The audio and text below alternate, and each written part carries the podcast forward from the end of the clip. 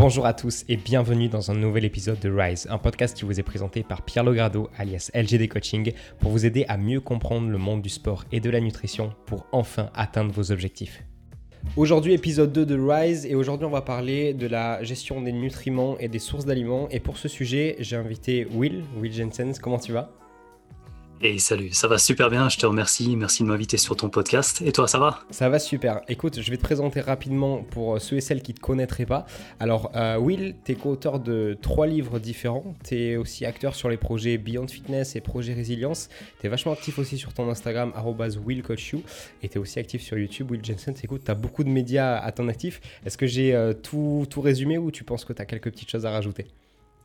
C'est magnifique, je te remercie, ça me va très bien. On peut plonger droit dans le sujet si ça te convient. Parfait, je vais juste rappeler aux, gens qui tomberaient peut-être directement sur cet épisode avec toi, euh, qu'est-ce que c'est que le podcast Rise? Donc Rise, en fait, c'est une série de 13 podcasts qui aura pour but de, bah, de parler de sport, de nutrition, de développement personnel.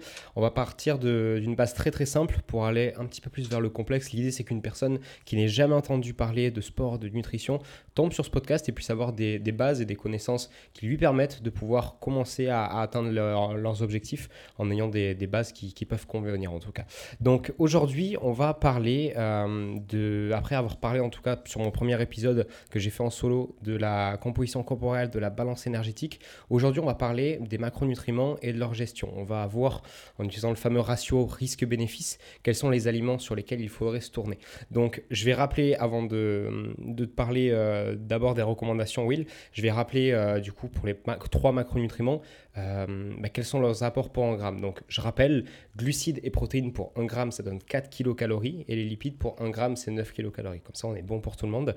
Alors, Will, euh, on va commencer par vraiment la base de la base, et puis petit à petit, comme je t'ai expliqué, se tourner euh, vers un petit peu plus complexe. Déjà, on va, je pense, pour les trois macronutriments, rappeler les recommandations journalières que, par exemple, toi, tu peux recommander bah, aux gens que tu coaches ou en général sur les réseaux sociaux. Donc, je te laisse nous dire par rapport aux protéines, aux glucides et aux lipides, qu'est-ce qui est selon toi, euh, une recommandation qu'on peut faire à, la plupart des gens?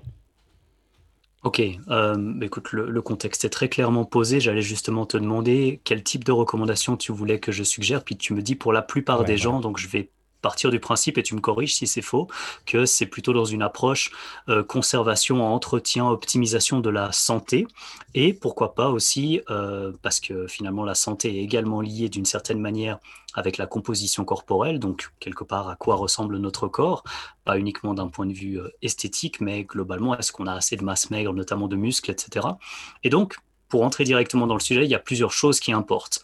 Les protéines, les glucides et les lipides ont des rôles euh, complémentaires, euh, différents aussi. Et globalement, j'ai envie de dire que les protéines jouent un rôle légèrement différent des glucides et des lipides pour la raison suivante, c'est que euh, quand on parle des composants des protéines, les fameux acides aminés, on a des groupements amines et on a de l'azote. Donc pour les personnes qui ne sont pas fans de chimie, je vais juste dire que globalement, on peut retenir dans les protéines, il y a de l'azote. il y a aussi d'autres choses, mais c'est pour faire simple.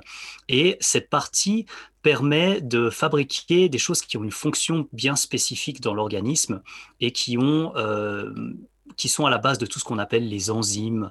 Il y a en fait euh, tellement d'autres protéines dans le corps que euh, on, pourrait, on pourrait juste, en listant les protéines les unes après les autres, passer plus de temps à juste les lister sur la totalité du podcast qu'à parler de quoi que ce soit d'autre. Donc c'est vraiment quelque chose d'extrêmement conséquent. Et les protéines sont aussi à la base des protéines musculaire. Donc évidemment, si on veut construire du muscle, si on veut entretenir du muscle, une certaine quantité de protéines va être euh, non seulement importante, mais très intéressante selon les objectifs. Et euh, pour donner un premier ordre d'idée très général, je dirais que pour quelqu'un qui a envie de pouvoir entretenir une bonne masse musculaire et respecter sa santé, probablement que en étant très large, entre 1,2 à 1,5 g de protéines. Ça semble être un très bon départ. Ça ne veut pas dire que c'est trop, ça ne veut pas dire que c'est trop peu, ça ne veut pas dire qu'on peut pas aller au-dessus. Ça veut juste dire que voilà, si on se dit dans un premier objectif, je veux savoir si j'ai assez de protéines pour ma santé, on pourrait se dire ratio risque-bénéfice, comme tu l'as bien précisé au mmh début, euh, en sachant que c'est pas forcément évident d'entretenir sa masse maigre. Euh, bon, on prend notre poids, on se prend pas trop la tête, on multiplie par 1,5 et puis on essaie de rester en tout cas à ce quota-là. Et probablement que pour une bonne majorité de cas, on est assez bien parti. Euh, est-ce que ça te va comme type de présentation pour un macronutriment et j'enchaîne avec les autres ou tu veux peut-être faire une pause? Carrément. Euh, je voulais juste, euh, bah, encore une fois, échanger avec toi par rapport à ça. c'est vrai qu'on entend aussi beaucoup, et moi le premier, tu vois, le, le ratio 1,6-1,8 grammes. Donc est-ce que, est que là, tu l'as dit vraiment pour des personnes peut-être qui ne s'entraînent pas ou même pour des personnes bah, pratiquant de musculation ou dans, dans le sport qui nécessitent d'avoir suffisamment d'acides aminés et de protéines, tu, tu conseilles justement d'être dans ces valeurs-là de 1,2 à 1,5 ou est-ce que tu es plutôt sur 1,6 et 1,8 pour des pratiquants Juste discerner ça. Super. Alors, je dirais pour quelqu'un qui a effectivement un objectif assez précis, typiquement en musculation, ou quelqu'un qui pratique une activité physique qui va potentiellement être relativement traumatisante. Je pense à quelqu'un qui fait par exemple euh, régulièrement des 10 ou des 20 km de, course à pied. Mmh euh, pour ces exemples-là, autant par rapport au renouvellement euh, des, des, protéines, ce qu'on appelle la, le, le protein turnover, en français la rotation des substrats protéiques, ça va être important d'en avoir un petit peu plus. Et puis pour le cas musculation et optimiser le fait d'avoir le plus de muscles possible et entre guillemets le moins de graisse possible, pour faire un peu un raccourci, c'est absolument certain que le fameux 1,6 à 1,8 sera potentiellement plus intéressant pour voilà, toute une série de choses, probablement le côté satiété, le côté optimisation de ce qu'on appelle la MPS, la mhm. Muscle Protein Synthesis, et là, clairement, donc la synthèse protéique musculaire. Et avec tous ces critères-là, si on se dit, OK, je fais de la muscu, je veux maximiser mes résultats, et euh, je n'ai pas de problème de budget aussi pour une raison assez simple, c'est qu'en fait, les protéines coûtent plus cher en fait que les glucides et les lipides, et je sais que tu le mentionnes assez régulièrement.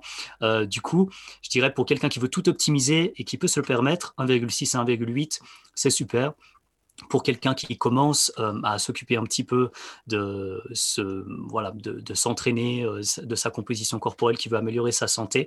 Je pense que la différence entre bah, par exemple 1,2 1,3 1,4 1,5 donc pour simplifier prendre son poids et multiplier par 1,5 ou essayer d'obtenir absolument 1,8 mmh je pense que cette différence n'est pas suffisamment importante pour qu'elle soit contraignante dans les conseils de base. C'est donc je te rejoins totalement dans l'idée que 1,6 à 1,8 pour n'importe qui qui est un petit peu sérieux et qui veut vraiment optimiser, c'est ce que je ferais personnellement. Et puis sinon pour quelqu'un qui veut juste se lancer mais quand même obtenir des très bons résultats, mais limiter ce qui est prise de tête, 1,5 me semble plus qu'honorable si je peux dire ça comme ça. Ok génial. Bah écoute tu peux continuer la même chose pour euh, pour les glucides et les lipides. Je pense que c'est super clair pour tout le monde. Ok génial. Alors, euh, je suis pas sûr d'être aussi, aussi efficace sur les protéines, sur les, glucides et les lipides, parce que du coup, je vais en parler de, deux. Tu me dis si jamais il y a quelque chose que tu veux, tu, veux que je précise, bien, hein, sûr. Alors, euh, les glucides et les lipides sont des nutriments qui, si on veut les, si on veut les, séparer un petit peu par rapport au rôle des, des protéines, qui sont euh, essentiellement quand même là pour le, côté apport énergétique, mais le côté apport énergétique est lié à plein d'autres choses. Donc pour faire simple, c'est un petit peu comme si je disais euh, qu'on regarde une voiture et puis euh, la carrosserie de la voiture, ce sont les protéines, et puis ce qu'on va mettre comme essence, par exemple des glucides ou des lipides, je caricature, mais mhm. un réservoir à diesel et puis un réservoir à, essence, c'est un très mauvais exemple mécanique parce qu'en l'occurrence, dans un des deux cas, vous allez juste noyer le moteur de votre voiture et finir chez le mécanicien, ce qui n'est pas une bonne idée, mais c'est pour l'analogie. Donc en gros, les glucides et les lipides représenteraient surtout l'essence, un mode d'essence. On va dire du 95 ou du 95 sans, euh, ou du 98 sans plomb, je sais pas quoi. Enfin, vous prenez l'exemple que vous voulez, mais c'est un rôle plutôt d'utilisation pour fabriquer de l'énergie. Quand on parle d'énergie au niveau du corps humain, on parle de la fameuse ATP, qui est l'abréviation pour un terme un peu plus compliqué à retenir, qui est l'adénosine triphosphate. C'est un petit peu le, dollar énergétique du corps ou l'euro énergétique du corps. C'est avec ça que on paye tous les échanges qui ont lieu, c'est avec ça qu'on paye les réactions chimiques qui ont lieu dans le corps, etc. C'est avec ça qu'on fait bouger notre corps, qu'on fait bouger nos haltères, euh, qu'on arrive à faire des squats, etc.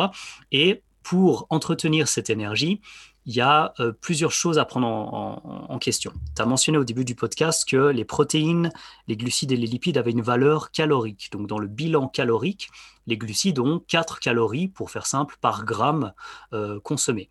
Et euh, les lipides en ont 9. Donc si on veut être précis, les lipides sont 2,25 fois plus denses, énergétiquement parlant, pour une même masse, que les euh, les glucides. Ça ne veut pas dire qu'il ne faut pas manger de lipides si on ne veut pas grossir, ça ne veut pas dire que la seule manière de perdre du poids, c'est manger moins de lipides, ce, serait un raccourci, mais ça veut dire clairement que si euh, le but est d'apporter de l'énergie euh, pour quelqu'un de sédentaire qui ne fait donc pas de sport a priori, pas d'activité physique d'une certaine intensité ou autre, quelque part, tant qu'on apporte un mélange des deux qui nous permet de nous rapprocher de notre équilibre à la fin de, à la, fin de la journée. Sur le plan de la balance énergétique que tu as déjà pu expliquer, ben, finalement, on aurait un point relativement stable et on pourrait dire qu'on a une, forme de liberté entre le choix entre les glucides et les lipides. Ça, c'est un peu la, la partie générale.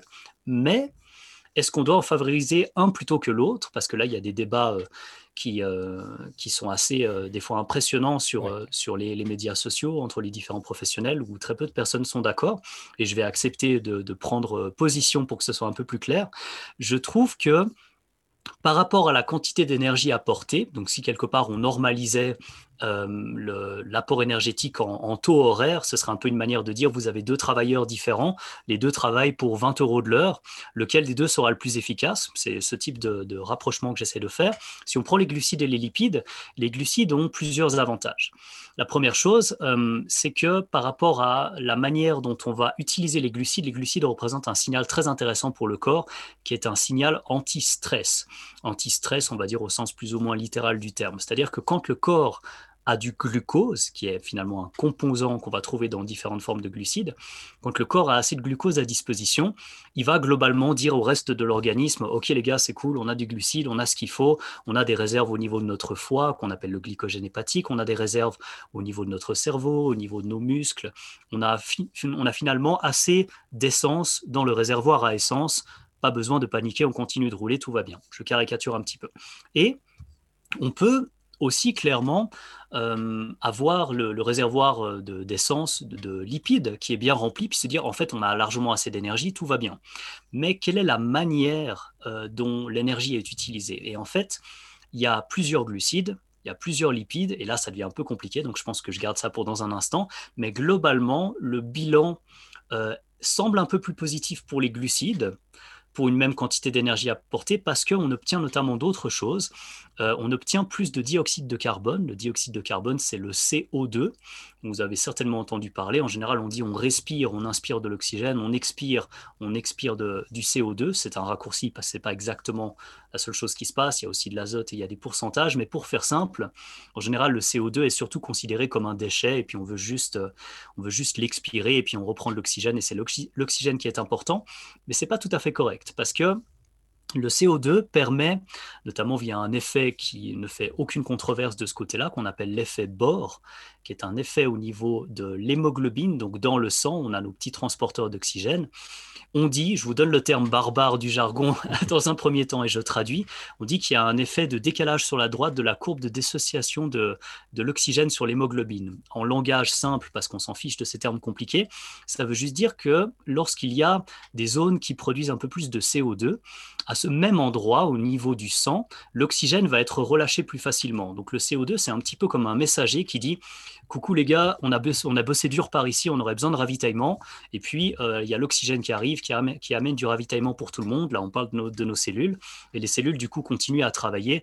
Et puis, elles ont autant de l'oxygène que des nutriments, que ce qu'on appelle une vasodilatation, qui est euh, une dilatation des vaisseaux. Donc, les vaisseaux, c'est un petit peu comme... Euh, les routes de, trafic routier, on a des, zones qui permettent finalement un passage efficace pour amener les nutriments. Et donc, en ce sens, si je fais un résumé assez, assez simple, je dirais entre les intérêts des, glucides par rapport aux lipides, les, glucides sont probablement plus intéressants pour quelqu'un qui a de la peine à amener des nutriments, l'oxygène y compris, pour, euh, à ces cellules assez facilement. Il y a encore un dernier point, et ça, ça va dépendre de la nature aussi des, des types de, de lipides qu'on va consommer. Il y a des lipides plus ou moins saturés. Quand on dit plus ou moins saturés, c'est qu'ils ont plus ou moins de saturation en hydrogène. Donc là, c'est peut-être un peu compliqué, mais globalement, c'est lié à la stabilité des lipides en question. Pour donner un exemple très pratique, l'huile de coco, par exemple, est beaucoup plus stable que euh, de... Qu'est-ce qu'on va prendre comme exemple? Un exemple complètement opposé, l'huile de lin, par exemple. L'huile de lin est beaucoup moins stable et la stabilité est liée avec quelque chose qui peut créer plus ou moins de ce qu'on appelle le stress oxydatif. Et le stress oxydatif, c'est quelque chose qui demande, quelque chose qu'on entend souvent d'ailleurs, même dans le langage des personnes qui ne connaissent pas forcément beaucoup de choses dans la nutrition, on parle d'antioxydants. Eh ben, c'est pour répondre justement à ces excès de stress oxydatif, antioxydant, stress oxydatif, il y a un lien de ce côté-là.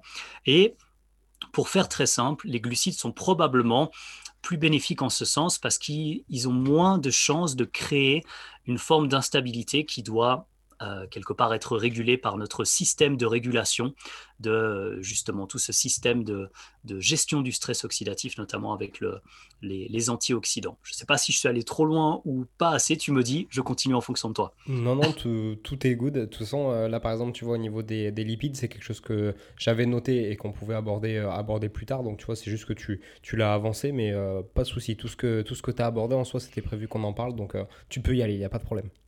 Ok, génial. Bon, écoute, euh, globalement, c'était, c'était surtout ça pour donner cette première différence qui ensuite me permet de donner des, des exemples de, de ratios, parce que je pense que ça va parler aux gens. On a déjà parlé pour les protéines mhm. d'un ratio, euh, par exemple, de 1,5 pour quelqu'un qui, a priori, n'a pas un objectif, euh, je, vais, je, vais, caricaturer, mais qui veut vraiment euh, maximiser tous les petits détails mhm. et puis qui est prêt à mettre un aileron sur sa voiture de course, etc. Je caricature un peu, mais entre la recommandation générale de santé est très intéressante et la recommandation de compétition, quelque part, on pourrait dire qu'on vacille entre 1,2 et 1,8 grammes de protéines par kilo de poids de corps, et ceci en considérant que les protéines sont plus ou moins de bonne qualité. Donc là, c'est un petit résumé que je mhm. pense qu'on pourra détailler un peu plus tard. Et euh, pour les glucides et les lipides, euh, ce qui est intéressant à comprendre, c'est que tous ces macronutriments sont en interrelation. Ce que j'aime bien donner comme exemple, c'est que les trois macronutriments permettent de remplir euh, un, bocal, par exemple, ou on, va prendre plus simple, on va prendre juste un verre d'eau, et ce verre d'eau peut être rempli de plusieurs liquides, et en gros, autant les protéines que les glucides que les lipides sont euh, représentent du liquide. C'est du liquide voilà, un petit peu différent, mais les trois permettent de remplir le verre. Donc les trois contribuent à l'apport calorique, l'apport énergétique total. Et donc l'idée, c'est pas juste les protéines c'est bien, les glucides et les lipides c'est pas bien, ou les glucides c'est bien, les lipides c'est pas bien, ou les lipides c'est bien, les glucides c'est pas bien. C'est de savoir comment est-ce qu'on met une partie de chaque chose pour au final remplir le verre là où on a envie de le remplir. Donc avec cette perspective en tête, ce qui est assez cool, c'est qu'on peut se dire, bon, euh, moi je suis intéressé par le fait euh, d'avoir euh, peu de stress oxydatif et puis d'avoir assez d'énergie pour mes entraînements qui sont à assez haute intensité. Je vais préférer en tant qu'athlète, par exemple, une certaine quantité de glucides par rapport aux lipides. Et donc je vais peut-être me dire, je vais essayer d'avoir, par exemple, euh, proportionnellement sur ce qui me reste de calories, plus de glucides que de lipides. Bon, c'est un premier choix et c'est un premier exemple qui peut être fait. L'autre exemple pourrait être de dire, euh, je suis convaincu euh, que les lipides c'est mieux, pour une raison X ou Y, et donc je décide de faire la stratégie opposée. Et euh, du coup, par rapport aux calories qui me restent, je décide de mettre plus de lipides que de glucides. Donc ça, c'est pas quelque chose de manière générale euh, par lequel je suis convaincu, c'est-à-dire la supériorité intrinsèque des lipides par rapport aux glucides, comme je l'ai mentionné avant, de manière générale. Ça ne veut pas dire que dans des cas, par exemple, médicamenteux, comme, euh, je ne sais pas, vous êtes suivi par un médecin pour de l'épilepsie, et votre médecin, dans mmh. le cadre de tout un protocole, vous propose une diète cétogène. Il ne s'agit ici absolument pas de remettre quoi que ce soit en question par rapport à une prise en charge médicale. On parle de conseils généraux. Et dans cette optique-là, je, ne vois que, peu de possibilités pour un avantage, en tout cas net et, tranché, comme on le voit souvent sur les réseaux, des lipides par rapport aux glucides. Donc, un peu plus de pratique. Si on se dit que les glucides et les protéines sont quelque part liés l'un avec l'autre, euh, on pourrait se dire que les protéines ont un effet sur la glycémie si les protéines sont de bonne qualité. Par exemple, on connaît très très bien les effets de bonne qualité, je vais définir ça dans un instant. Si on a une certaine quantité de leucine dans, par exemple, de la protéine euh, en poudre, prenons de la protéine en poudre euh, de la whey protéine ou la protéine de lactosérum qu'on connaît bien, euh, dans ce type de protéine, il y aura beaucoup de leucine et la leucine va être euh, un acide aminé particulièrement intéressant pour euh, ceux qui cherchent à prendre de la masse musculaire, c'est certain, mais ça a aussi un effet qu'on appelle insulinogène. Insulinogène pour insuline et ogène dans le sens fabrication, donc on va avoir un effet qui va favoriser la sécrétion d'insuline. L'insuline, qui est très intéressante, mais qui n'est pas à négliger, ça c'est certain, a un effet euh, qui va favoriser le stockage. Alors attention, ça ne veut pas dire, dès le moment que vous prenez un shaker de protéines, vous allez stocker de la graisse et rester gros pour le reste de votre vie. Ça veut juste dire que par rapport à ce qu'il y a à disposition, il y a certaines choses qui vont être stockées. Et l'insuline a un effet sur la régulation du glucose dans le sang. Donc l'insuline a un effet sur la glycémie. Dit autrement, vous prenez un shaker de protéines seules, il se peut que votre glycémie descende un petit peu, et passe par un phénomène qui vous pousse à réguler votre glucose sanguin pour le ramener à un état d'équilibre. Donc, il y a quelques suggestions qui sont faites dans certains domaines.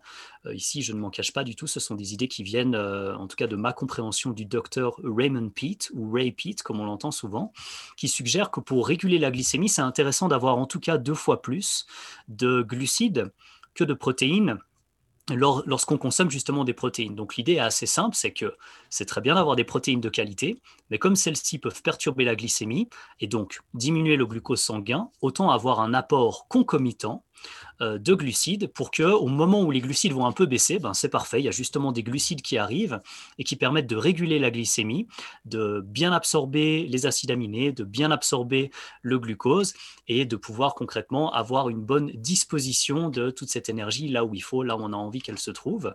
Et euh, ceci me ferait tendre vers une stratégie qui, à nouveau, maximise, je dirais, le, potentiel qu'on a de, placer des glucides dans notre alimentation. On va, je pense, encore parler un peu de la qualité des différents glucides mhm. après.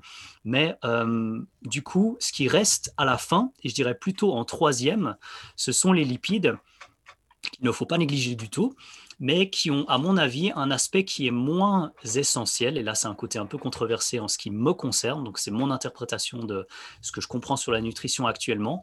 Je pense que c'est pas spécialement intéressant d'avoir, par exemple, euh, les fameuses graisses qu'on considère comme essentielles, des choses comme les oméga 3. Euh, mais que ce serait plus intéressant de miser à la base sur les, lipides qu'on a à disposition, les lipides qui viennent avec des sources qualitatives. Par exemple, si vous prenez euh, des œufs ou si vous prenez du fromage ou des produits laitiers. Dans les produits laitiers comme les œufs, euh, on, va, on va considérer que ce sont des produits de qualité. Hein. et que vous mangez par exemple de la viande avec un petit peu de graisse. Toutes ces, toutes ces choses vont être riches en graisses, mais ce même pas des graisses ajoutées. Ce sont des graisses qui font partie de ce que vous êtes en train de consommer. Et comme les graisses sont très caloriques, vous allez déjà, à la fin de votre journée, lorsque vous comptez vos calories, vous allez voir qu'il y a une contribution calorique qui est importante, alors que vous n'avez peut-être même pas rajouté des amandes, de l'huile d'olive ou quoi que ce soit, mais juste le fait de manger des œufs, de boire du lait, pas du lait 0% par exemple, mais du lait entier, vous allez voir que les lipides vont monter assez vite. Donc je dirais qu'il vaudrait mieux essayer de garder les lipides pour être en mesure de conserver des aliments qualitatifs qui ont des graisses qui sont probablement les plus intéressantes. Et je pense que le numéro un dans tout ça, c'est probablement les lipides qu'on va trouver dans le jaune d'œuf. Et donc, ce serait plus intéressant de, se dire, OK, on essaie de viser une certaine quantité de protéines, étape numéro une. On essaie de viser, si on a la possibilité, en tout cas deux fois plus de glucides que de protéines. Et en numéro 3, dans tous ces choix, je vais essayer de faire en sorte, par exemple, dans les protéines que je prends, de pouvoir consommer trois œufs ou deux œufs entiers plutôt que juste le blanc d'œuf ou plutôt que juste le blanc de poulet ou ce genre de choses. Et du coup, je vais peut-être pouvoir prendre encore d'autres aliments qui peut-être sont un peu gras, mais vont apporter plein d'autres nutriments intéressants par exemple un morceau de, fromage à pâte dure qui va apporter un peu de zinc ou peut-être euh, d'autres choses qui auront un peu de lipides et j'aurai la place pour cela parce qu'à la base j'ai pu maximiser le reste des critères. Donc synthèse complète, je dirais 1. Par exemple, si quelqu'un qui a rien compris à tout ce que j'ai dit veut juste retenir quelques chiffres simples, probablement qu'on peut se dire, ok, pourquoi pas commencer avec 1,5 g de protéines, et c'est d'avoir en tout cas 3 grammes de glucides, donc on parle toujours par kilo, hein, donc il faut multiplier ça par notre propre poids. Et du côté des, lipides, je pense que c'est la plupart du temps intéressant de ne pas descendre en dessous de quelque chose comme 0,3, 0,4, 0,5. Donc euh, on va dire pour prendre un peu de marge et être sûr de pas que personne se retrouve dans une forme de restriction non nécessaire, d'être en tout cas à la moitié de son poids, donc 0,5 euh, grammes de lipides par kilo. J'insiste sur le dernier point, ceci n'est pas quelque chose qui est aussi précisément documenté que par exemple le fameux 1,6 à 1,8 grammes par kilo de poids de corps pour les protéines. Ça c'est quelque chose qui est largement documenté, en tout cas que personnellement je vais avouer que je connais beaucoup mieux. Euh, et le côté, euh, voilà, 1 gramme ou 1 demi-gramme par kilo de lipides, c'est plutôt quelque chose d'indirect que l'on retrouve lorsqu'on calcule rétroactivement ce que ça représente quand on dit en, macronutriments normalisés au poids, donc par exemple un gramme de lipides par kilo, c'est normalisé au poids, comparé à des études qui vont dire par exemple il y a entre 15 et 30% de lipides.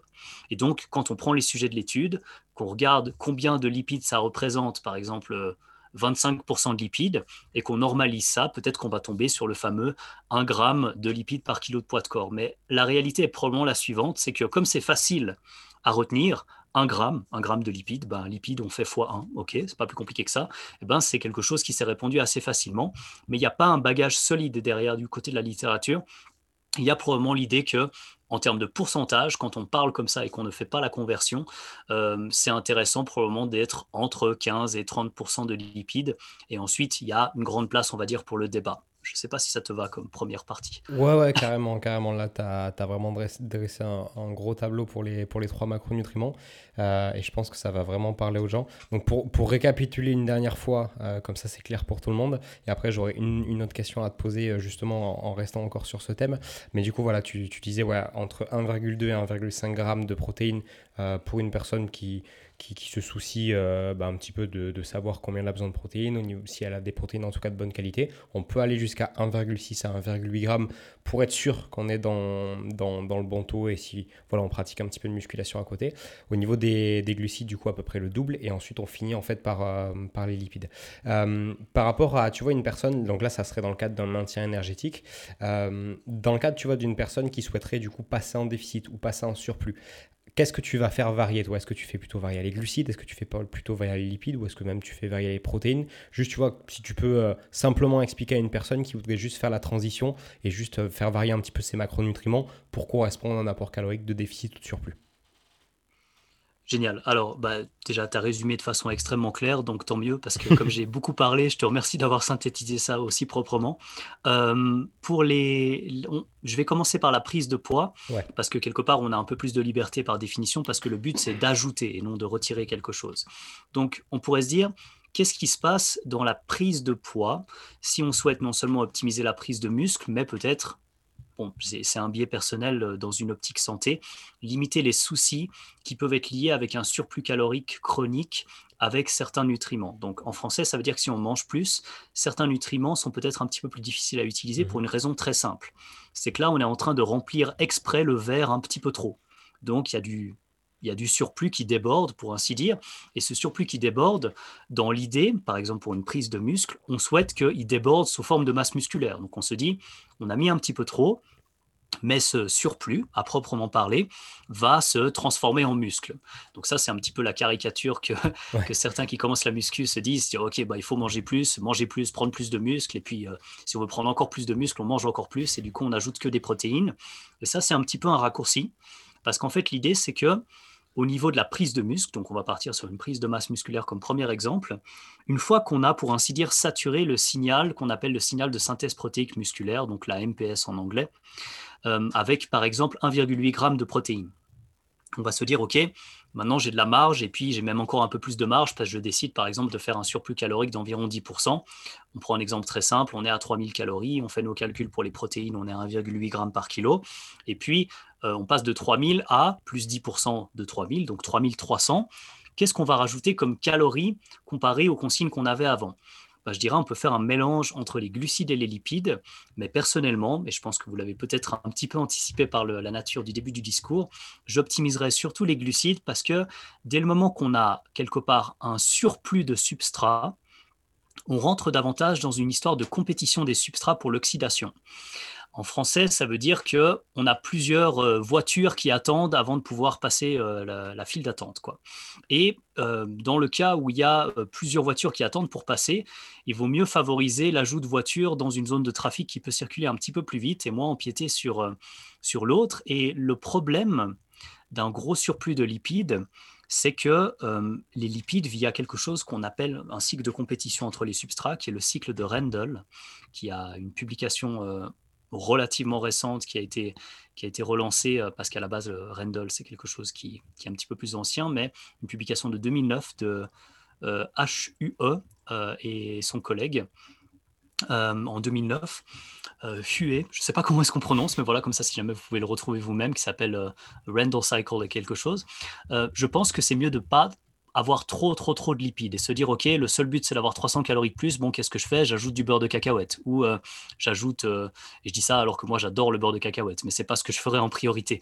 Donc, euh, c'est bien de vouloir manger plus, mais est-ce que manger plus alors que le but, c'est de maximiser la prise de muscle et minimiser les effets potentiellement négatifs sur la santé du fait de manger plus parce qu'un surplus calorique chronique, même si c'est un but qui est lié à la prise de muscle, c'est pas quelque chose qui est associé avec quelque chose de positif pour la santé. Donc il faudrait voir pendant combien de temps on décide de manger délibérément plus que nos besoins et voir comment ça se, ça se traduit par une évolution de notre corps. Et en ce sens, j'ajouterais plutôt quelque chose qui nous permet de manger plus sans pour autant nous causer des soucis de digestion et sans pour autant chercher à trop, trop, trop augmenter du côté des lipides. Donc, pour reprendre les mêmes exemples que la répartition de base, j'augmenterais par exemple euh, avec des, sources euh, saines et digestes de, sucre, par exemple. Euh, ça pourrait vouloir dire prendre des fruits qui sont faciles à digérer pour vous. Et peut-être c'est un petit peu atypique, mais dans une cadre de prise de muscle, le souci, c'est pas de, de manger trop, c'est l'inverse, c'est des fois on n'arrive pas à manger assez. Et dans ce type d'objectif, ça peut être intéressant, par exemple, de se dire c'est mieux d'avoir euh, des fruits épluchés ou d'avoir peut-être même des fruits qui sont un peu plus mûrs. Et donc, euh, par exemple, éviter quelque chose comme la banane plantain et prendre plutôt une banane un petit peu mûre avec euh, qu'elle soit jaune avec déjà des petites taches petit peu brunes, par exemple. Et se dire, OK, le but, c'est pas juste de manger, c'est de manger avec le moins d'inconfort digestif possible sur la durée et le moins de problèmes pour la santé. Et dans ce cas-là, peut-être même que des choses comme des jus de fruits, par exemple, peuvent être intégrés sans aucun problème. Peut-être qu'on peut ajouter du miel, peut-être qu'on peut ajouter du sirop d'érable. Dans des cas euh, où voilà, la personne couvre déjà ses micronutriments, peut-être même qu'on peut envisager des choses comme du sucre blanc. Je ne suis pas en train de dire que c'est les seules choses qu'on peut rajouter, mais si par exemple on mange déjà des pommes de terre, des fruits, euh, des légumes, etc., et que c'est difficile de manger plus, L'idée, c'est pas de rajouter 300 calories sous forme de brocoli, ça va être un enfer. Par contre, si on est déjà actif, qu'on mange déjà des bons micronutriments et que globalement on atteint tous nos quotas et que finalement on décide de rajouter du miel, du sirop d'érable ou même du sucre directement dans une boisson post-entraînement, ça peut représenter une stratégie adéquate selon, euh, selon, selon ce qu'on a dans le, reste de la journée. Donc ça, c'est un premier résumé pour euh, la, prise de muscle. Je ne sais pas si ça te va, tu veux reprendre quelque chose Ouais, ouais c'est parfait, comme tu l'as bien dit. L'idée, c'est euh, d'avoir un léger surplus et pas de manger euh, des dizaines de milliers de calories supplémentaires. C'est pas parce qu'on va manger plus qu'on va prendre plus de muscles. L'idée, c'est surtout d'avoir, bah, comme tu le disais, un surplus d'énergie et du coup, pour pouvoir bah, avoir plus d'énergie pour construire plus de muscles.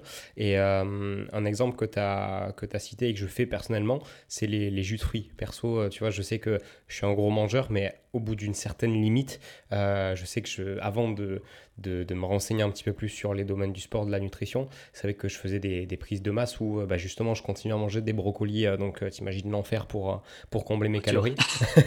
et, c'est vrai que quand j'ai réfléchi un petit peu et que je me suis dit, attends, c'est vrai que le jus de fruits, la dernière fois je voulais perdre du poids, j'ai vu qu'un verre de, jus de pomme, je crois 200, 200 ml, ça fait quelque chose comme 90 calories.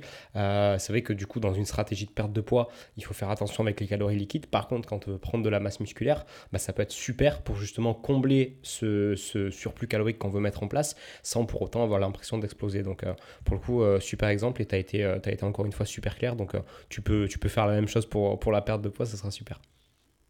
Nickel. Ok, bah écoute, merci. Pour euh, la perte de poids, bah, je, vais, je vais faire le point avec ce que tu viens de dire. C'est que là, finalement, on change un petit peu de stratégie. Donc, euh, si par exemple, quelqu'un n'est pas un gros mangeur et puis décide de perdre du poids, et puis, euh, bon, bah, pour prendre un exemple très très simple et pratique, la personne a le fameux maintien calorique à 2000 calories. Et quand cette personne mange 2000 calories, voilà, son poids ne bouge pas. Cette personne décide de manger, par exemple, 1700 calories. Et puis, euh, dans ces 1700 calories, cette personne euh, arrive à consommer, par exemple, du jus de pomme, du jus de raisin, et euh, ça lui pose aucun problème pour ne manger que 1700 calories. Ben, il n'y a pas de souci. Mais effectivement, comme tu le dis, pour quelqu'un qui déjà, au bout de quelques temps, à 1700 calories, commence à grincer des dents, puis à devenir un peu moins agréable, comme c'est possible de le devenir avec un déficit calorique, donc, petit clin d'œil à toutes les personnes qui ont des personnes avec qui vous vivez, qui de temps en temps se mettent en sèche. Vous savez qu'il y a des fois où il y a des phases où il faut être un petit peu plus diplomate, on va dire ça comme ça. Euh, parce que la fluctuation d'humeur est quelque chose de réel lorsqu'on est en déficit calorique, lorsqu'on manque un peu d'énergie, c'est quelque chose qui peut arriver. Et là, du coup, tout ce qui peut nous aider à nous sentir rassasiés, à sentir qu'on mange quand même bien, etc., les stratégies qui sont d'ailleurs souvent mentionnées, euh, bah, notamment par, euh, par, par, nos collègues Nevin et puis euh, Antoine sur le volume alimentaire, c'est une superbe stratégie pour justement sentir que malgré un déficit calorique, on peut manger un certain volume. Mais par exemple, si on reste dans le domaine des fruits, manger des baies, euh, des fruits rouges, euh, par exemple, plutôt que de, boire un, ou deux décilitres de jus de raisin, c'est le jour et la nuit. Pourtant, les deux sont des sources de fruits, enfin à base de fruits. Donc, clairement, les stratégies peuvent changer un petit peu. Cela dit, de manière générale, je pense que tout comme pour la prise de masse, c'est plus intéressant de maximiser ce qui permet de ne pas empiéter sur l'oxydation du glucose. Donc ce flux euh, d'énergie quelque part plus efficace est probablement moins problématique au niveau du stress oxydatif de façon générale, sans rentrer encore dans la, qualité euh, et euh, la, disponibilité pour l'oxydation des, différents acides gras. je dirais que la stratégie souvent la plus simple, c'est de couper les lipides qui sont vraisemblablement inutiles. Je vais caricaturer, mais à peine. Si par exemple on a l'habitude de rajouter dans nos salades 40 grammes, non, 40 grammes ça fera un peu beaucoup, mais 30 grammes d'huile d'olive par exemple. Ben, L'huile d'olive c'est très bien. Euh, a priori c'est plutôt neutre par rapport à la santé. Et puis bon, personnellement je suis un peu biaisé parce que j'adore le goût de l'huile d'olive si c'est une huile d'olive première pression à froid et que a priori vous n'êtes pas en surplus calorique, euh, probablement que c'est quelque chose de très intéressant. Mais sur le papier, par contre, c'est extrêmement dense en énergie. Donc si on se dit, OK, à la place de 30 grammes d'huile d'olive, ce qui représenterait euh, plus de 250 calories, eh ben, qu'est-ce qu'on peut faire avec 250 calories de fruits? Ben, On peut se faire une superbe salade de fruits, c'est impressionnant. Donc, probablement qu'on pourrait changer ces graisses, entre guillemets, peu utile par rapport à l'objectif du moment, qui est de pouvoir instaurer un déficit calorique qu'on peut tenir le plus facilement possible. Donc, ce sont les deux critères les plus importants pour la perte de graisse. Euh, tout en gardant, si possible, une activité physique et un peu de protéines et en minimisant le stress et en dormant suffisamment bien pour faire le résumé un petit peu plus exhaustif en quelques secondes quand même. Et donc, du coup, si on arrive à, par exemple, mieux dormir en mangeant une grande salade de fruits, simplement parce qu'on a retiré 30 grammes d'huile végétale quelque part euh, dans la journée, eh ben, c'est une superbe stratégie. Et du coup, je dirais, premier truc qu'on peut implémenter facilement, quasiment sans, ajouter de contraintes, c'est regarder sur toute une journée quelles sont les sources de graisse. Et si on a sur des sources de graisse, rappelle, c'est bien le macronutriment le plus dense en énergie, et que c'est la contribution calorique finalement qui va euh, être le, le, mot final, quelque part, sur euh, à quel point on va dicter une, perte de, graisse plus ou moins importante. Ce n'est pas la seule, il y a l'aspect qualitatif aussi, mais euh, si on arrive à diminuer, par exemple, 20 grammes de graisse en trop, sans réfléchir, juste parce qu'on a décidé euh, de, supprimer deux cookies et puis un donut, et puis qu'on ne s'était pas rendu compte que ces aliments étaient en fait pas du sucre, mais étaient très très riches en graisse aussi, eh ben, ça fait déjà 200 calories d'économiser. Et là, c'est avant même de regarder qu'est-ce que je diminue comme calories, etc. Et ensuite, il suffit pas grand-chose pour ajouter les, euh, retirer en l'occurrence les 100 calories qui restent de notre objectif de base, qui était moins 300 calories pour l'exemple. Donc euh, là, en fait, ce qui est important, c'est que euh, je pense qu'on peut faire un peu des deux, entre les glucides et les lipides, et que le critère principal, c'est euh, l'adhésion, donc la capacité à tenir le déficit calorique, mais que dans la plupart des cas, je pense que le fait d'essayer de maintenir cette capacité à oxyder le glucose, donc en fournissant suffisamment de, glucides pendant la perte de graisse, va globalement avoir un effet plus bénéfique, notamment sur la régulation de certaines hormones. Euh, la première qui me vient en tête, évidemment, l'hormone thyroïdienne, mais ensuite tout ce qui est lié aussi avec la satiété, qui est quand même étonnamment lié avec les glucides, pas que les calories, parce que certaines choses sont liées globalement un petit peu plus avec les calories en général. Euh, mais certaines choses sont plus sensibles à la quantité de glucose à disposition. Et probablement que pour minimiser ce qu'on appelle les adaptations métaboliques, c'est bien de garder autant que possible des glucides pour alimenter notre, notre corps et ça permet aussi d'avoir une meilleure gestion d'une hormone très importante qui s'appelle la leptine. Euh, je parle de la leptine et de la grénite depuis un petit moment. Tu as mentionné le fait que j'ai écrit trois bouquins. Ça, ce serait plutôt dans la partie du livre Les secrets de la sèche, où je le mentionne depuis un moment. Et euh, cette, cette leptine, si on pouvait euh, l'injecter sous forme de supplément, donc je vous, arrête tout de suite, c'est malheureusement impossible, ça coûterait, je crois, par rapport au laboratoire, quelque chose comme 500, 500 euros par jour, donc à moins d'être millionnaire, je pense que ce pas la meilleure stratégie pour perdre du poids, mais admettons que vous arriviez à garder une grande quantité de leptine, vous vous sentiriez bien rassasié, et c'est une hormone qui, quelque part, va vous dire, OK, c'est bon, on a ce qu'il faut, quoi. je caricature un peu pour faire simple. Mais, euh, donc les glucides ont cet effet-là aussi là-dessus et sont globalement moins denses en énergie et la plupart du temps sont liés avec davantage de micronutriments. Ça, c'est peut-être le dernier avantage non négligeable, c'est que bah, si vous rajoutez 30 euh, grammes de beurre, bon, bah, il y aura peut-être quelques trucs intéressants dans le beurre, d'accord Il peut y avoir de la vitamine E, on peut penser à, deux, trois choses intéressantes.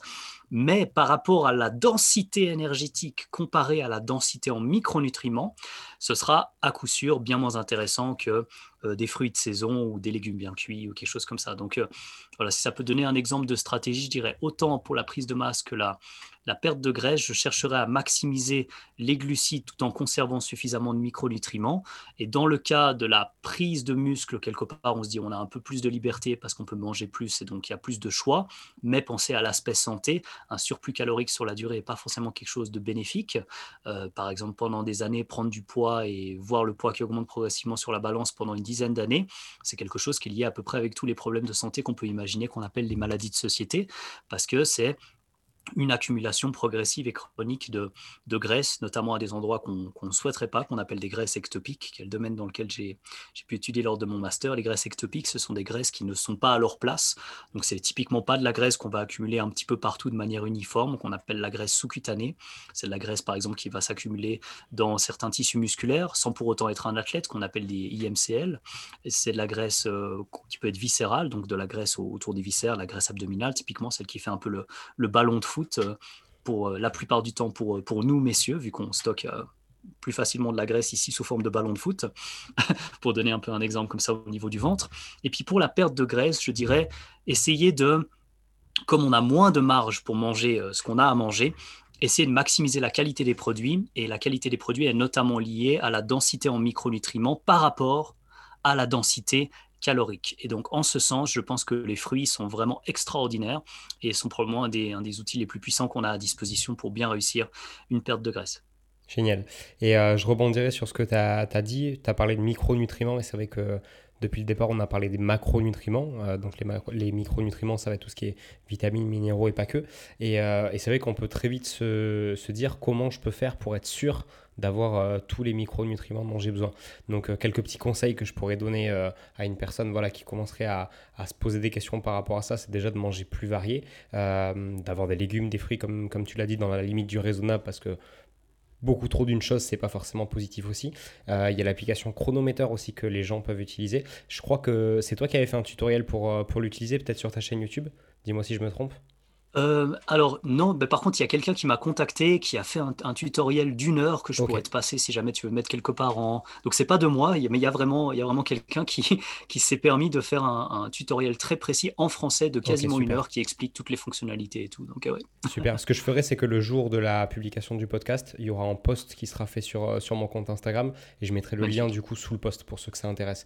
Et, euh, et quelque chose justement que tu as, as, abordé dans, dans, la vidéo dont je t'ai parlé juste avant qu'on commence, où tu réagis justement à, un reportage, euh, tu, disais que euh, une partie de, l'animal que, tu consommes, parce que tu consommes peu de, de, viande, et, euh, tu disais que c'était les abats. Et par rapport aux micronutriments, je trouve que c'est intéressant d'en parler, d'expliquer la richesse justement de, cet aliment qui est un petit peu mis de côté. Donc je te laisse en parler un petit peu, et si les gens sont intéressés de savoir un petit peu pourquoi tu, fais ces choix alimentaires. je les invite à aller regarder. C'était quel documentaire que tu avais mis dans le titre? Alors en anglais, c'est le documentaire qui s'appelle Sacred Cow. Ça se lit euh, avec un accent français Sacred Cow pour euh, que ce soit facile à retrouver. Non, parce que je ne sais pas qui est anglophone et qui ne l'est pas. Je, me moque un peu de moi-même. Mais euh, du coup, j'ai fait un, un retour là-dessus d'un ami qui m'a qui m'a parlé de ce documentaire qui est assez assez spécial à voir pour, euh, en tout cas, un ancien végétalien que je suis. Donc, euh, vous imaginez bien, pour faire un très très bref résumé, parce que j'ai parlé de ça pendant à peu près 40 minutes, que je suis sensible à la cause animale, pour donner ça de manière un peu vague comme ça.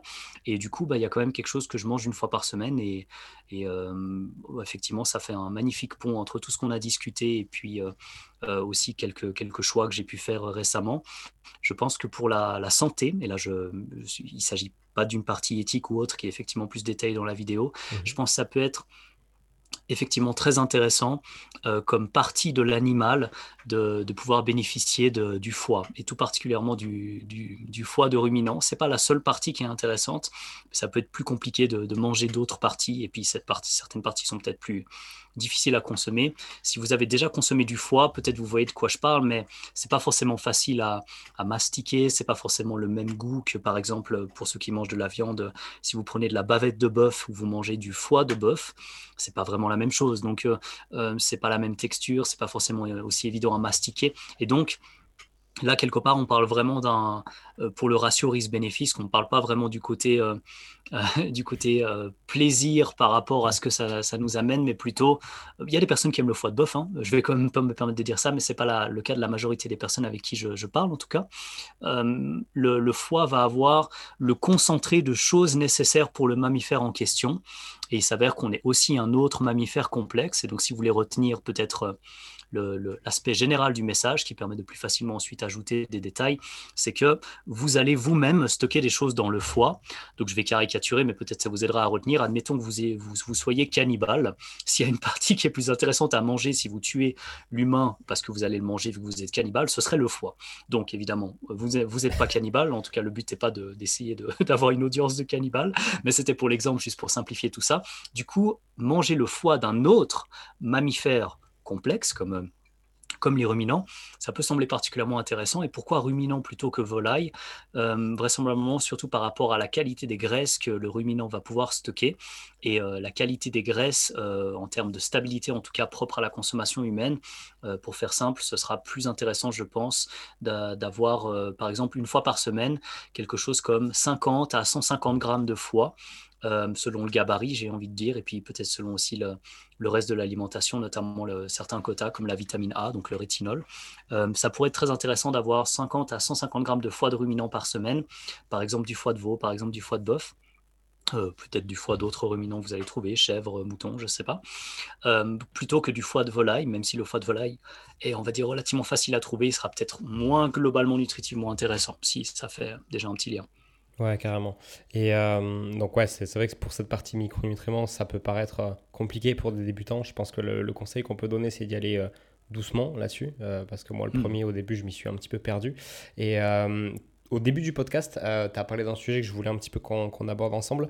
Donc pour plus de détails, j'inviterai vraiment euh, aux, gens aller vers ta, chaîne YouTube, je crois, où tu avais fait un podcast là-dessus sur les acides gras saturés. C'est vrai que tout à l'heure, tu as, tu, as, tu as dit que voilà, c'était euh, c'était mieux, en pesant toujours le ratio risque-bénéfice, de se concentrer sur la consommation d'acides gras saturés plutôt que d'acides gras polyinsaturés, par exemple, comme l'huile de lin que tu as cité. Alors c'est vrai que ça, c'est un mythe qui, qui circule beaucoup encore, c'est que, euh, donc moi pour le coup je partage vraiment ton, ton avis concernant les acides gras dits essentiels, donc euh, c'est peut-être pas le cas de tout le monde et, et chacun y verra le, le bénéfice qui, qui décide d'en tirer, euh, mais c'est vrai que par rapport à ça, j'aurais aimé rapidement que, tu, que tu refasses un petit point là-dessus sans trop rentrer dans les détails, j'invite tous ceux qui, qui se posent des questions à taper ton nom sur YouTube suivi de acides gras saturés, ils auront un magnifique podcast je crois de 45 minutes sur le sujet qui explique ça très très bien, mais juste pour refaire un petit point là-dessus, tu vois, pour euh, je, tu sais quoi, je vais, je vais carrément l'expliquer. Si jamais tu as, as, des choses à rajouter, tu, tu pourras le rajouter. Avec euh, plaisir. C'est vrai que on, dit souvent que euh, voilà, les, oméga 3 sont à consommer tous les jours. moi, moi, le premier, avant, tu vois, en, huile de cuisson, j'utilisais de, de, l'huile d'olive. Bon, l'huile d'olive, c'est plus des acides gras monoinsaturés que polyinsaturés. Mais il est vrai que ces, ces huiles-là, à haute température, vont, vont s'oxyder. On parle, tu me dis si je me trompe, de peroxydation lipidique. Euh, et, c'est vrai que dans ce cas-là, euh, il, peut, il peut y avoir des, petits soucis au, niveau du, corps directement. Et c'est vrai qu'en troquant cette huile d'olive contre de l'huile de coco, ça va être quelque chose qui est beaucoup plus stable à haute température parce que c'est une huile au niveau directement de la structure euh, qui va directement être saturée d'ions hydrogène. Et, et c'est pour ça que c'est plutôt vers ces huiles-là que je me suis tourné, alors que pendant longtemps, j'ai consommé ce type, euh, ce type d'huile. Donc c'est vrai que si on devait euh, conseiller un, type euh, d'huile vers lesquelles les personnes pourraient se tourner pour leur consommation euh, au niveau du macronutriment lipide, c'est vrai qu'on pourrait plutôt se tourner vers de l'huile de coco, du ghee, même du beurre en soi. Euh, est-ce que tu as moyen de nous rapidement euh, résumer un petit peu qu'est-ce qui se passe avec, avec la, la, peroxydation lipidique? Et comme je t'ai dit, si jamais il y a des personnes qui veulent vraiment creuser le truc, ils pourront aller voir directement sur le podcast. Ok, tu, fais vraiment bien de me dire que je dois faire un résumé ici parce que ça peut très très vite tourner en quelque chose.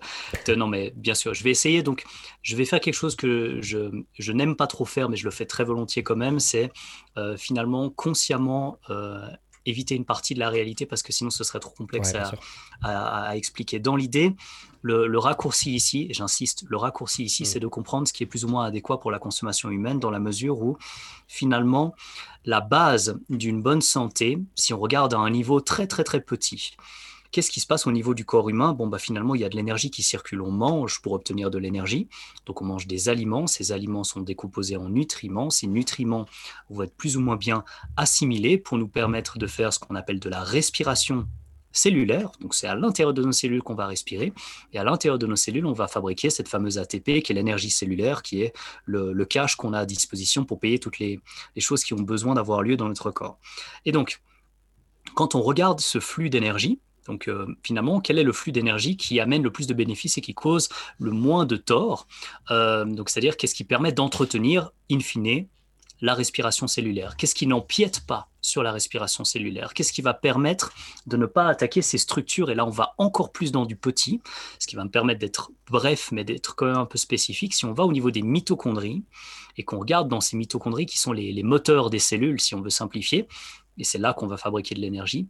Certains appellent ça les cuisines des cellules parce que c'est là qu'on prépare en fait les plats qui au final peuvent être consommés par notre corps. Donc en fait, ça ne fabrique pas de l'énergie, ça utilise ce qui est à disposition pour fabriquer ce qui ensuite peut être consommé par nos cellules, donc l'ATP. Donc si on va dans nos mitochondries et qu'on ne veut pas empiéter sur le phénomène de respiration cellulaire, il faut qu'on regarde ce qui a ou non un impact potentiellement négatif sur notamment les complexes de la chaîne mitochondrielle. Pour donner un exemple parlant avec tout le monde, si on mange du cyanure, vous êtes peut-être au courant de ce qu'est le cyanure, euh, ou un autre exemple qui est la rapamycine, je crois, ce sont des, éléments qui vont être toxiques pour le corps parce que concrètement, au niveau des mitochondries, donc là où on fabrique, euh, là où on prépare l'énergie, eh ben, ça va bloquer. Donc c'est comme si on disait, OK, les cuisines sont fermées, c'est foutu, vous n'avez plus la possibilité de fabriquer l'ATP. C'est à peu près aussi simple que ça. Et donc, lorsqu'on a des molécules qui attaquent notre capacité à fabriquer de l'énergie, eh ben, on se retrouve bloqué. Et donc, un critère, encore une fois un peu en raccourci qu'on pourrait avoir ici, c'est entre les graisses saturées et insaturées, lesquelles ont le plus d'effets négatifs sur la respiration cellulaire. Dit autrement, qu'est-ce qui va empêcher nos mitochondries de faire leur travail pour que nous, on puisse continuer notre vie avec plein d'énergie? Eh ben, les graisses insaturées peuvent, avoir, euh, peuvent causer pas mal de soucis. Euh, les graisses insaturées peuvent causer des dégâts. Euh, on a parlé du stress oxydatif pour faire simple, mais peuvent causer des dégâts aussi au niveau des structures qu'on va retrouver dans ces complexes-là. Et ces complexes-là, lorsqu'ils arrivent à rester justement saturés, pour l'exemple que j'ai en tête, eh bien, c'est quelque chose qui permet de continuer à faire ce qu'on a à faire, c'est-à-dire la cellule à l'intérieur, il y a plein de mitochondries. Ces mitochondries peuvent bien travailler sans euh, forcément être euh, endommagées. Donc là, on parle bien d'un dommage au niveau de la cellule. Et on peut retrouver des débris de, mitochondries justement dans le sang, selon comment elles sont attaquées, d'une certaine manière d'ailleurs. Eh bien là, on pourrait dire que, OK, très globalement, et dans un cas, je vais quand même rajouter ça, dans un cas de maintien calorique ou de déficit calorique, je suis quasiment sûr que ce sera plus intéressant de consommer des acides gras saturés dans la mesure où on reste dans le paradigme qu'on a détaillé dans, le, podcast aujourd'hui, c'est-à-dire tout en ayant assez de protéines et en favorisant des glucides de bonne qualité riches en micronutriments, je pense que ce sera un avantage de tourner vers les graisses saturées. Il y a peut-être quelques petites choses à garder en tête par rapport à un surplus calorique où euh, effectivement certaines données suggèrent qu'il euh, faut, garder des précautions par rapport aux graisses saturées, mais en fait généralement il faut garder des précautions par rapport à l'excès calorique et à l'excès de graisses polyinsaturées. Donc si dans une diète normale on ajoute euh, par exemple beaucoup de beurre chez quelqu'un qui consomme déjà pas mal de graisses polyinsaturées, on va voir une saturation cette fois-ci pas de bon je suis désolé c'est peut-être un peu je vais changer de terme. On va voir euh, une euh, on va voir que le, réservoir est déjà rempli quelque part et va un petit peu déborder. Et ces graisses qui vont déborder et qui vont se retrouver quelque part euh, ce qu'on va incriminer les acides gras saturés. Alors que concrètement ce qu'on a ce a saturé et cette fois-ci je reviens sur ce terme c'est la capacité de notre corps à utiliser l'énergie. Donc si on revient à l'essentiel est-ce qu'on a assez de petits, euh, de petits soldats pour utiliser toute l'énergie qui est à disposition? Et nos petits soldats, ce sont les mitochondries. Et à un moment, l'aspect volume est problématique. Et le volume, c'est l'écart calorique. Si, si, on a trop, si à un moment il y a trop de trafic, même si les feux sont optimisés par des ingénieurs civils, etc. et tout, même si les routes sont de bonne qualité, tout ça, si à un moment il y a trop de trafic, il y a trop de trafic. C'est à peu près la même idée avec l'énergie. Et du coup, du côté des acides gras saturés par rapport aux polyinsaturés, là où ça pose problème, c'est éventuellement carrément euh, au niveau euh, au niveau le plus euh, le plus fondamental, j'ai envie de dire, ça peut poser problème directement au niveau des mitochondries, donc ce qui au final permet de plus ou moins bien réguler le trafic. Donc c'est peut-être un mauvais choix, sur le long terme du moins, de favoriser les graisses polyinsaturées, même si à court terme, certains marqueurs peuvent sembler intéressants. Par exemple, au niveau du cholestérol, pour ceux qui regardent que le cholestérol, par exemple au niveau de l'inflammation, pour ceux qui regardent que l'inflammation, et encore ça dépend bien sûr du type de graisse polyinsaturée, au niveau des réactions immunitaires ou ce genre de choses. On sait que les graisses polyinsaturées peuvent avoir un effet suppressif au niveau des, du système immunitaire, ce qui peut mhm. être considéré par certaines personnes comme étant positif. Donc tout dépend aussi du contexte, mais si je résume, alors que j'ai déjà essayé de faire court, je suis désolé, hein, euh, globalement je tendrais vers le fait de consommer des aliments qui, sur la durée, ne peuvent, ne pas empiéter sur la respiration cellulaire. Parce que le meilleur pari pour rester en bonne santé, c'est de ne pas empiéter sur ce qui continue de nous apporter de l'énergie à notre corps. Et on parle des mitochondries. Et si quelque chose est potentiellement préjudiciable pour le fonctionnement mitochondriel, je prendrai de grosses précautions avant de le consommer en grande quantité sur une grande durée. Magnifique. Bah écoute, euh, c'était euh, suffisamment résumé, je pense. Et euh, comme j'ai dit juste avant que tu abordes le sujet, si jamais les, les gens ont, plus envie de comprendre qu'est-ce qui se passe vraiment, je les invite vraiment à taper ton nom, prénom sur YouTube avec acide gras saturé pour comprendre en globalité, peut-être un petit peu plus et sur une plus longue période.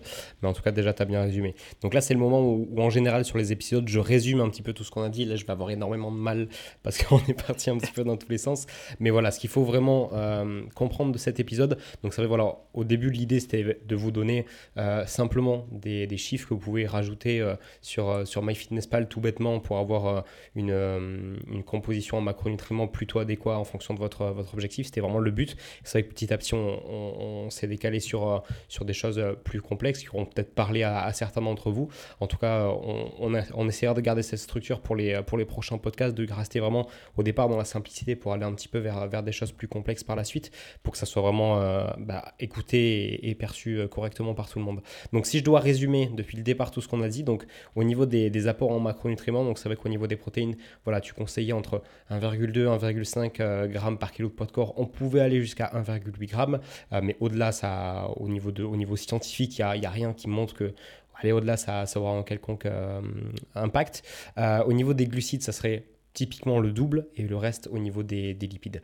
Euh, au niveau des micronutriments, pour, euh, pour juste euh, ramener un petit peu tout ce qu'on a dit, donc l'idée voilà, c'est de commencer doucement si jamais vous avez jamais essayé de contrôler vos apports en micronutriments, mais ne pas les sous-estimer parce que comme je l'explique souvent, c'est que sur l'instant T, Effectivement, il y a uniquement les calories et les macronutriments qui comptent, c'est-à-dire que si euh, sur une journée vous hésitez à manger, je euh, je sais pas, comme on a dit tout à l'heure, un bol de fruits qui va nous apporter plein de vitamines, plein de minéraux, ou euh, je sais pas, un Kinder Bueno par exemple, parce que ça fait extrêmement longtemps que vous n'avez pas mangé cette barre chocolatée, que ça vous fait envie, que ça fait le même niveau, le même apport calorique, il est vrai que sur l'instant T, il n'y aura absolument aucune différence au niveau de votre composition corporelle. Par contre, si tous les jours vous faites ce choix-là, il se peut que vu que l'un a beaucoup moins de micronutriments que l'autre, il y a un certain impact. Euh, donc ça, c'est une chose importante. Et si jamais vous voulez vraiment contrôler cet aspect micronutriments, Chronometer est une super application. Donc c'est C-R-O-N-O-M-E-T-E-R. Et euh, sur la publication Instagram, en même temps que la sortie de ce podcast, je, euh, mettrai évidemment un lien pour, pour pouvoir l'utiliser parce que c'est vrai que c'est pas facile pour tout le monde. Les abats peuvent être une super solution pour la micronutrition. Attention, pas tout le temps, c'est super riche, donc forcément n'en mangez pas tous les jours. Une fois par semaine, une fois par mois, ça peut déjà être super bien. Et ensuite, petits sujets qu'on a, le petit sujet qu'on a abordé en plus, c'était euh, au niveau de l'apport en, lipides, donc plutôt se tourner vers des acides gras saturés. En tout cas, pour la compréhension qu'on en a tous les deux à l'heure actuelle, euh, c'est plutôt là-dessus qu'on préfère se tourner. Donc j'espère que j'ai réussi à, résumer euh, tout ce qu'on a dit de la bonne manière. J'ai rien oublié, tu penses? Je suis hyper impressionné par ton esprit de synthèse, donc félicitations pour ça. Et effectivement, euh, le reste, on l'a abordé dans la discussion qu'on a eue jusqu'à maintenant, donc je pense que c'est parfait. Génial. De toute façon, il y a d'autres sujets que, que j'avais notés et qu'on n'a pas pu aborder, donc ils seront sûrement abordés dans d'autres dans d'autres podcasts. Et si jamais, à la suite de, des 13 premiers que j'ai euh, j'ai prévus, bah, je te relancerai une invitation si tu veux bien pour qu'on continue, parce que j'avais plein d'autres sujets à, à, dire. Ce qui peut être intéressant avant qu'on se laisse. Donc, je vous invite vraiment à aller euh, voir tout le travail de Will, que ce soit sur Instagram, sur YouTube, euh, parce que moi qui est un grand consommateur de podcasts, c'est pas pour rien que j'en ai lancé un, euh, bah, j'en ai beaucoup écouté euh, de ton côté, c'est comme ça que j'ai appris aussi beaucoup de choses. Donc j'invite vraiment à aller suivre ce que tu fais de ce côté-là. ce qui peut être très intéressant et aussi pour, que ce soit pour des débutants ou des moins débutants peut-être qui ont, qui ont entendu une chose et qui se sont peut-être pas remis en question depuis, c'est euh, ton livre avec Tristan qui peut être super intéressant, qui est facile à lire. Et ça, j'insiste parce que c'est vrai que tu as certains euh, bouquins euh, plus tournés scientifiques où tu as de la peine à les lire jusqu'au bout. Et alors que là, c'est super bien fait, c'est super bien imagé. On commence en général par une chose un petit peu plus simple pour arriver vers du scientifique. Donc pourquoi pas vous tourner vers, vers ce livre-là si vous voulez mettre un petit un pied dans, dans la nutrition, dans le sport un petit peu plus scientifique, si je peux dire comme ça. Donc les mensonges du fitness. Et, et en tout cas, merci Will d'avoir accepté l'invitation. C'était super cool de parler tout ça avec toi. Moi, à chaque fois que je t'entends parler de nutrition, j'ai l'impression que je suis dans mon canapé ou en train d'écouter un podcast, mais là, du coup, tu étais avec moi, donc ça change un petit peu d'habitude. Je trouve en tout cas euh, passionnant chaque fois que je t'écoute, et j'espère que les gens auront vu ça euh, de, cette manière-là. Donc, je te remercie en tout cas, encore une fois, d'avoir euh, accepté l'invitation, et j'espère que le podcast t'a plu en tout cas. Carrément, c'était un honneur. C'est moi qui te remercie euh, d'avoir euh, souhaité m'inviter. et si tu le souhaites à nouveau de ton côté, je reviendrai avec le plus grand plaisir. Génial. Ben, écoute, on pourra aborder euh, tous les sujets que j'avais prévu d'aborder. En tout cas, si vous avez aimé le podcast, pensez à le noter. Ça nous soutient énormément dans notre travail. Donc, sur la plateforme sur laquelle vous êtes, regardez si vous pouvez mettre euh, un avis ou des petites étoiles. Si vous êtes sur Apple Podcast notamment, vous pouvez laisser un avis écrit. Donc pourquoi pas euh, me dire justement des, euh, des sujets que vous aimeriez que j'aborde avec Will la prochaine fois. Ça peut être super intéressant de me donner une petite liste qu'on peut voir ensemble. Et n'hésitez pas aussi à partager ce podcast, que ce soit des personnes qui bah, ne savent pas trop comment gérer leur, leur répartition de macronutriments ou même des personnes qui justement veulent aller un petit peu plus loin. Ça peut être intéressant de leur faire découvrir ton travail s'ils ne connaissent pas déjà. Et sur ce, je vais mettre un, un terme à ce podcast qui fait déjà une heure. Et euh, écoute, Will, je te souhaite une super continuation. Et puis, euh, j'espère à très bientôt pour un nouveau podcast. Et de notre côté, on se retrouve la semaine prochaine pour un nouvel épisode de Rise. À bientôt, tout le monde. À bientôt.